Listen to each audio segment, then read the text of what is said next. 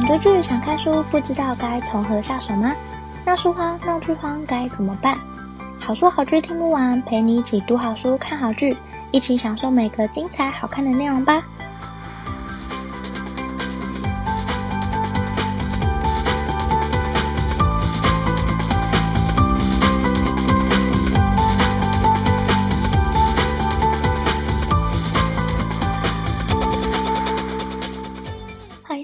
好书好剧听不完，陪你一起读好书看好剧。大家好，我是 Jenny。这个节目是跟大家分享我看过的好书好剧，可能不见得是最新的书、最有人气的剧，但这是我内心觉得很好看的故事，想要推荐给大家。那因为节目也做了一阵子了，我其实也蛮想了解大家对节目的想法，所以我做了一个意见调查表。如果你愿意填写的话，欢迎在节目下方的资讯栏找连接。或者到好书好剧听不完的 Facebook 或 IG 账号也会看到哦，不会收集大家的 email 或者是手机或者是什么个资，也不会一直骚扰你，推荐你奇怪的行销广告，单纯就只是希望得到大家的回馈，可以让节目更好。当然，如果只是想要单纯留言给我，当然也没有问题。那非常期待大家的回复，也谢谢你们一直以来都收听这个节目。那我们今天的节目马上就要开始喽。今天要跟大家介绍的是《粉丝就是你的超能力》，引爆商机的秘密——圈粉法则。先跟大家分享为什么我想要看这本书。嗯，因为大家都知道我正在经营自媒体嘛，当然也希望这个节目可以越做越好，然后圈到更多的粉。但是我后来发现涨粉的速度真的好难，大家去看我的追踪人数就知道非常的少。然后我也在想要怎么样好好的经营我的自媒体。因为我觉得这真的是一件很难的事情。那后来看了这本书之后，我确实也发现自己有很多地方做的不够好。虽然我不确定做好的话会不会涨涨更多的粉，会不会有更多的人 follow 我，但至少我知道问题在哪里。那希望我之后可以，嗯，因为这本书，然后越做越好。那我知道经营自媒体非常难，但我还是。想说可以跟大家分享我在这本书里面看到的一些关于经营自媒体的方法。这也在这里跟大家再宣传一次，就是我最近有做了节目问卷嘛，希望收到大家对这个节目的回馈。那这个问卷不会收集任何大家的个资，像是手机啊、email 那些都不会，请大家不要担心。我只是想要知道大家对这个节目的想法，非常欢迎大家提供回馈意见给我。让我知道哪里可以做得更好。那做得不好的地方，我非常愿意调整。还希望大家会喜欢我的介绍。那在节目的资讯栏都会看到问卷的位置。如果找不到的话，也欢迎到好说好剧听不完的 IG，我有放在那个精选动态里面，点进去就可以看到问卷的地方。好，那离题很久，接下来要来跟大家介绍这本书《圈粉法则》。因为现在是流量时代嘛，大家都知道你的竞争力其实很大一部分是来自你的圈粉力，你的粉丝有多少人？大家要跟你合作之前，可能会先看一下，哎，你这个粉丝专业人数多少啊？用这个人气来去评断，嗯，你有没有那个广告效益？因为你能吸引多少粉丝，你就能创造多少商机嘛，这些都是息息相关的。像是 KOL 的行销合作，或者是网红行销，就是现在非常流行的例子嘛。你流量可以创造人气，人气可以造就商机。我们不可能躲在象牙塔里面，还期望大家知道你是谁。一定要让大家知道你是谁，才有可能开始创造人气，创造一群你的粉丝嘛。那要让更多人知道你是谁，你就必须要站出去，让大家认识你。你可能会觉得啊，我是一个很内向的人，或者是我很害羞，我怎么可能做这些事？我怎么可能每天发文？我怎么可能经营自媒体？等等等等。你可能会有一百万个理由拒绝改变。但是你看完这本书之后，你就会觉得其实好像也不用到很刻意经营。或许你只要分享一些你喜欢的事情，你就可以在你喜欢的领域里面。打造出一片天地，或许你可以从现在开始试试看，然后你会觉得很容易，突然就是瞬间，好像就这么多人都跟你一起做同样的事情，说不定你很容易就打造出一群你的铁粉，这些人将会是你永远的拥护者。嗯，我也很期待自己在看完这本书之后，在经营自媒体的路上可以有些改变。那接下来我就要跟大家介绍这本书《圈粉法则》。先来跟大家介绍一下作者，作者呢是大卫·史考特和林子·史考特，他们是一对父女，一起写一本书。爸爸呢是一名企业家，也是行销高手，在行销领域里面非常专业。那女儿呢，她是一位医科医生，同时她也是热爱文学、动漫的一个人。那他们两个都有非常喜欢的领域，像爸爸非常喜欢音乐，那女儿非常喜欢文学跟艺术，那同时也尝试写作。那这本书呢，也是父女两个一起写的书。那他们的章节编排就是父女这样交错交错这样写。那这本书的特色呢，就是在介绍粉丝力。嗯，因为根据作者两位作者指出，粉丝力是一种可以花最少精力达到最大成效的行销能力。它可以用在支撑行销啊、广告、业务、商品、口碑、等等。它都是非常重要而且不能忽视的基础。在很重视流量的现在这个时代，其实圈粉是我们每个人都必须要学会的技能。他们根据各行各业的案例，然后整理出这本书里面的一些经验跟法则，然后让我们大家学习跟揣摩。那为什么我们现在需要圈粉呢？你试着想想看，你打开你的 Facebook 或 Instagram 都好，或者是 YouTube 都好。当你追踪谁，你订阅谁，你看谁的内容，其实你就是那个人的粉丝嘛。你会看，你会 follow，一定有原因，可能是你关注这个议题，或者是你觉得内容很好笑、很有趣，或者是你喜欢对方提供的内容，像是图啊、文啊等等，这些关注都能让我们和这些有共同兴趣的人们建立密切的关系，像是你可能。喜欢插画，你追踪很多插画家，那你跟这些插画家可能会在网络上有互动，你可能会按他们的赞，你可能会关注他们关注的议题等等，这些都是息息相关的。那当你成为某个人的粉丝之后，其实这个创作者他就有一群铁粉，这些铁粉就会是他永远的拥护者。那作者在里面就分享了，如果你需要拥有一群粉丝的话，请你要先绽放你的热情所在。如果你隐藏你的嗜好和热情，反而会阻碍你的人际关系。那当你把身为粉丝的热情散布出去之后，你可以让那些原本可能跟你没有相同爱好的人一起来加入这个粉丝圈。像是你可能在 Instagram 上面看到某一个人，很多你的朋友都有追踪，但你根本不知道这个人是谁。可是你可能看到哦，你有些朋友追踪了，那你就看一下。这个创作者在做什么？然后你可能就会觉得哦，好蛮有趣的，那我就一起追踪。这些就是刚刚说的那个意思。那我其实在这个地方就发现哦，原来我自己是做错的，因为我其实，在做这个节目的时候，我不敢让我的任何朋友知道。我觉得我很害羞，我不太敢让大家知道我正在做这一件事情。虽然做这个节目也没有什么好当秘密的，但我就是很不敢张扬。但我很喜欢 podcast，然后我很喜欢阅读，我也喜欢看剧。我相信我的兴趣都很多人都跟我一样都有这些兴趣。这个爱好就是一个众人的平均值，我觉得大家都喜欢。那我想做这件事的初心就是想说，我喜欢这些事情，我也喜欢分享，我也有能力来制作。那我何不就开始做一个自己的节目，然后分享我有兴趣的东西，分享我看过的书。说不定会让更多人喜欢上阅读，喜欢上我看过的剧等等的。还有另一个很重要的原因，就是可以帮助我自己去整理我看过的内容。然后每个礼拜强迫我要持续更新这个节目，我觉得对我来说，它是有很多好处的。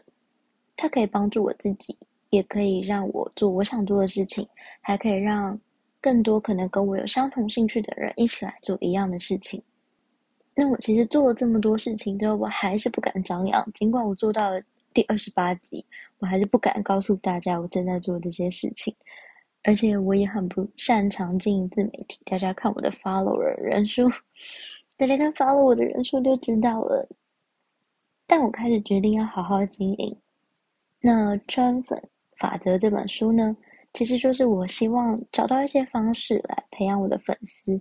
那我真的有很多待改进的地方，像是刚刚才讲出第一个，就是不要隐藏你的热情，它会成为你人际关系的阻碍。我就已经做错了，我就觉得哦，OK，那我有很多就是值得学习的地方。那作者在里面就有提到，你给粉丝的印象必须要是真诚的，然后对粉丝有帮助的，并且要尽量是公开透明的，你才能把这些兴趣相同的人都变成粉丝，借此来创造你的粉丝力。为什么呢？你想想看，你追踪的人们，他们是不是都用一种像是对朋友的方式在跟你讲话、跟你沟通？你会觉得这样的粉丝互动是比较友善的。如果今天你看到很多的业配，你会觉得哦，他又在打广告，或者是哦，他好商业等等。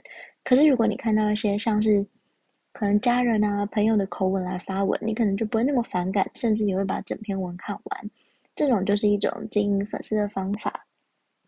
如果你没有感情、没有温度，像一个机器人一样在发文，那就会很失败。可是如果你是非常用心的在经营，那粉丝其实也是看得出来的。所以在创造稳固的粉丝圈的路上，作者有提供三个要素，就是第一个，你必须要了解你的观众，你要了解你的读者；第二个，你要时时为你的社群提供适当的资源和空间；第三个，你要时时刻刻以人性化的角度来看待你的粉丝。这些是什么意思呢？就是真正安全的社群，它会让粉丝或者是成员享有言论自由。如果你的组织或者是你的经营的自媒体想要成功，你就要创造一个让成员有安全感的空间，也不要忽略粉丝对你的创作表达的热情。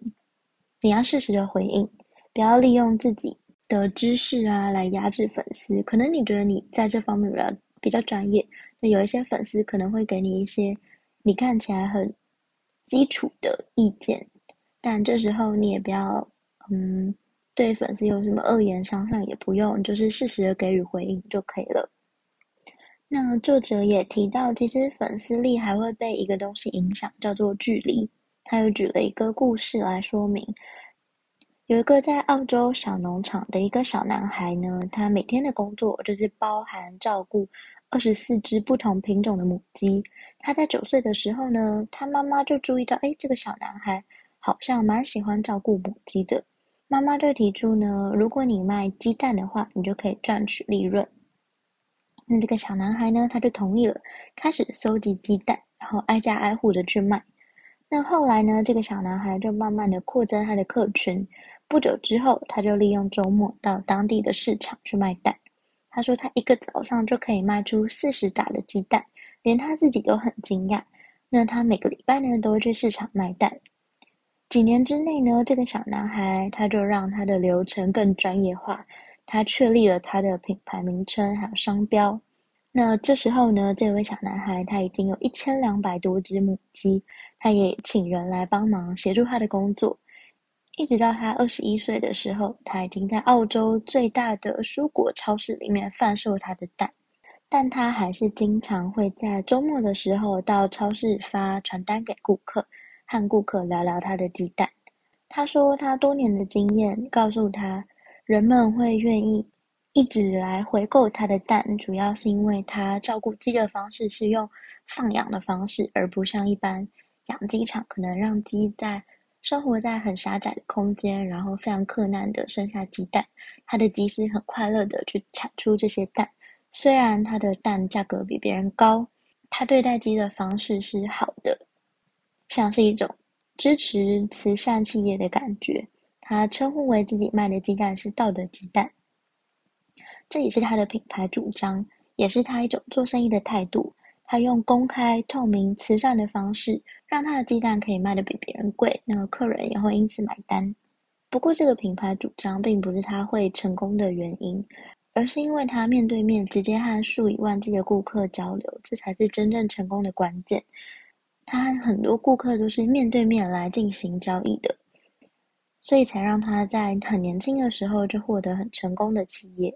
距离是会影响粉丝的，像是你想想看，嗯，演唱会就是一个很经典的例子。有些人可能会想说，明明就歌手唱一样的歌啊，你为什么不在家里放 CD 或者是用 YouTube 听就好了？为什么还是有这么多人愿意花大把钞票到演唱会现场去目睹？明星的风采，就是因为距离，所以这样的方式可以让人与人之间的情感建立得更稳固。那有时候呢，其实我们在推广一些免费的东西的时候，可能都会有一些附加条件。那作者在这里说了一个故事，他说他去参加一个音乐节的时候，发现有一个摊位摆放那种扎染的 T 恤。什么叫扎染？有点像是把布啊拧在一起之后泡到染料里面，然后每一件拧的方式不一样，它产出的那个花纹就不太一样，这就是扎染的意思。那这个摊位呢，它旁边聚集了很多人，有人告诉他这些上面的 T 恤全部都是免费的，然后作者就想说，诶，有可能吗？他后来呢就和制作这些衣服的人聊聊，那那个人呢，他就说他喜欢这么做，而且这么做会比收费更有意义和收获，因为他做了这件事之后遇到很多有趣的人，他们展开了很多有意义的对话。像是有人就问他：“哎，你哪里需要帮忙啊？”他就会建议这些人去赞助音乐节的食物募捐活动。那作者呢，他拿了一件他觉得很酷的衣服，然后跟对方说：“那你等一下。”作者就跑到车上，拿自己写的书签名之后，然后送给这个人当做回礼。他们都觉得这是一场很棒的交易。虽然对方并没有要求回报，但是却得到很有意义的回礼。那作者在这里也分享了。无条件的免费会比假装的免费更好，像是很多企业啊都会邀请填问卷啊，或者是注册会员就可以得到什么。但有行销人员透过 A/B 测试之后发现，无条件提供和要求 email 之后再提供，前者的下载人数比后者多了二十到五十倍。那我们以金鼎电池来当做一个例子，它怎么样利用电池来造就品牌的忠诚度呢？很多人认为，其实低成本的商品都差不多，消费者都只会去在意价格，很少会注意到品牌。除了疯狂打广告之外，有什么方式可以让品牌建立粉丝圈呢？金鼎电池在这里就做了一件很聪明的事情，因为美国每年都有出现很多的飓风、龙卷风、水灾什么的，很多人都会遇到停电的问题。那金鼎电池呢，最著名的就是他们的碱性电池，他们就做了一个计划，叫做充电服务计划。这个计划的本质就是要去援助需要电池的人，他们派出公务车发放，免费分发他们的电池。那这个服务小组呢，帮助过美国至少三百多万的美国公民。那金鼎电池的副总裁呢，他就说。有很多人在急迫的时刻都需要他们的产品，每个人都在抢购，但是当这些人要去买电池的时候，却发现没有货了。所以他们的金鼎电池的充电服务计划从二零一一年开始，当时只有一台卡车，现在已经有五台卡车了。他们的目的就是迅速调动行动小组到受灾的地方，紧急时刻发送他们的电池。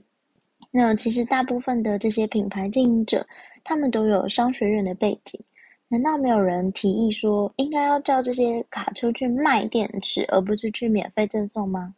但这位行销副总裁他就说了，他们其实每次当他们看到灾民的照片，听他们说故事的时候，就觉得这题没有必要再讨论了。他们觉得在做这些事情，就是在投资这个品牌。嗯，因为有一些公司只会表面上说好话。但他们认为实际行动才是最理想的方式。那当他们用这种方式去提供服务的时候，其实消费者或者是民众，他们就会感受到这个品牌的用心，品牌就会有收获。像是他们每年在社群上发布他们的充电服务计划，帮助哪些灾民的时候，一直都是他们讨论度最高的内容。而且重点是，品牌的拥护者会非常乐意帮你宣传你的品牌。所以，当你创造出一群粉丝之后，这一群人会是你最好的行销工具。如果你的顾客或者是你的粉丝觉得你这个品牌非常好，他们就很愿意跟你保持联络，并且很愿意大声的帮你宣传你的品牌。你要创造出让他们不断的想要跟人家分享你的那种动力，到最后你就能建立起你的粉丝力。那作者呢也有分享，就是当你在经营的粉丝团的时候呢，你要以人为本，你不要执迷在数据上面，因为很多人常常在看，就是哦数据分析啊，什么什么的后台数据啊，广告数据啊，多少流量啊这些，但是你想想看，如果你的粉丝看到哦，每天都是一个机器人在发文，这种以广告文宣为主的宣传，可能不比你真心的写一篇贴文来的感动人，或者是让人印象深刻。你要用人性的角度出发，想说顾客希望看到怎样的内容，他们总不希望看到是一个广告词、宣传标语这种，他们希望看到的是用心制作出来的东西。那最后呢，作者也提供了一个肯德基的危机故事。他想分享的是，建立信任感是创造粉丝力的基本条件。那肯德基的故事是什么呢？肯德基在二零一八年的某一天，英国的肯德基店做了一件非常破天荒的事情，他们的店没有鸡肉了。为什么会这样呢？因为肯德基他们换了其他的物流公司。那这个供应商呢，就不小心搞砸了他们的配送，那肯德基呢就没有办法供应他们的商品嘛，因为他们大部分都是要卖鸡肉的。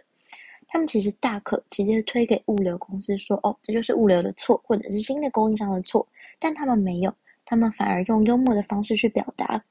肯德基怎么处理这件事情呢？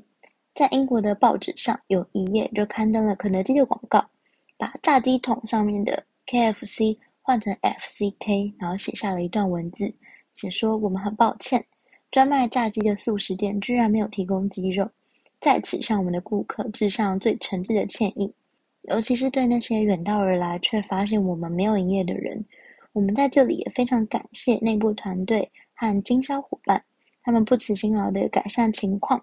这一周我们处在水深火热之中，不过我们已经有进展了。每天都有越来越多的新鲜鸡肉送到我们的店，还请各位多多包涵。那肯德基呢，也很快速的成立了一个网站，列出了英国的分店还有各地的地方鸡肉库存的状况。那肯德基呢，也持续在社群更新消息，发布了很多有趣的广告，大家都觉得他们处理得非常好。他们迅速公开的沟通，让顾客了解发生了什么事情，而且用有趣幽默的做法来处理。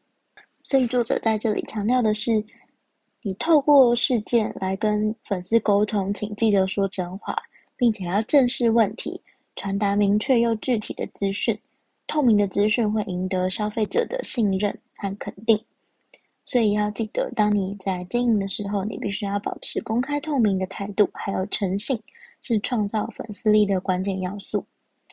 那作者在最后这里就分享了：如果你把内心深爱的、全心投入的部分藏起来，就没有人可以看到你真实的一面。但当你全然投入你自己热爱的领域，你悠悠在你自己最爱的粉丝圈里面，你热情的火花就会在内心绽放、点燃，并且散布给身边其他的人。所以，如何创造粉丝力呢？你必须要全心的投入你热爱的领域，并且让你的热情足以被其他人看见。当你很高兴的在做一件事情的时候，别人也会被你的热情所感染。那么今天也想提出一个问题，让大家一起想想看：你觉得经营自媒体最难的地方是什么呢？如果你愿意的话，当然也很欢迎分享，让我知道。不管是留下你的评论、粉丝专业或 IG 私讯，甚至寄信给我，都很欢迎。今天介绍的圈粉法则。教你打造热情又活跃的粉丝圈，透过分享兴趣、公开透明和缩短距离的方式来创造粉丝，以人性化的角度经营，用温暖真诚的方式对待你的粉丝，能为你创造绝佳的品牌拥护者，让更多人急着替你宣传，是身处在流量时代的我们都必须学习的课题。我觉得当今世代的大家或多或少都需要经营一下个人的品牌。或者至少让你这个人是有记忆点的，你要让你自己有特色，让人可以需要的时候就会立刻想到你，会对你的工作或者是生活上都很有帮助。这本书对我来说也非常实用，也让我开始想要改善经营粉钻的方法，希望可以在经营自媒体的路上走得更好。这本书也希望可以送给想打造一票忠实粉丝的你。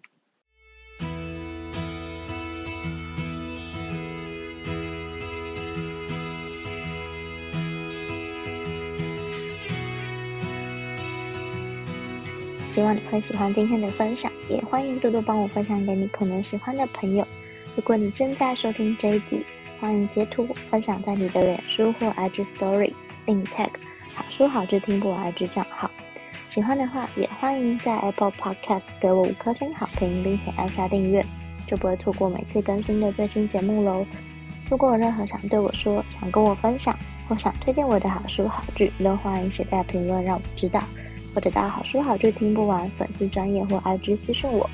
也欢迎加入好书好剧分享会脸书私密社团，会有我或其他成员近期看的好书好剧分享，不定期也会有社团限定活动可以参加哦。有兴趣的话，欢迎上脸书搜寻好书好剧分享会，很欢迎你一起加入。我们最近也有在 IG 上面放上节目的问卷，欢迎你填上问卷，或者是想留言给我的话都可以。非常希望听到大家的回馈，让这个节目可以做得更好。想更支持我的话，也欢迎请我喝杯咖啡。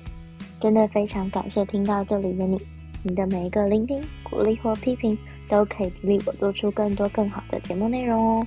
好书好剧听不完，陪你一起读好书、看好剧。我们下周再见，拜拜。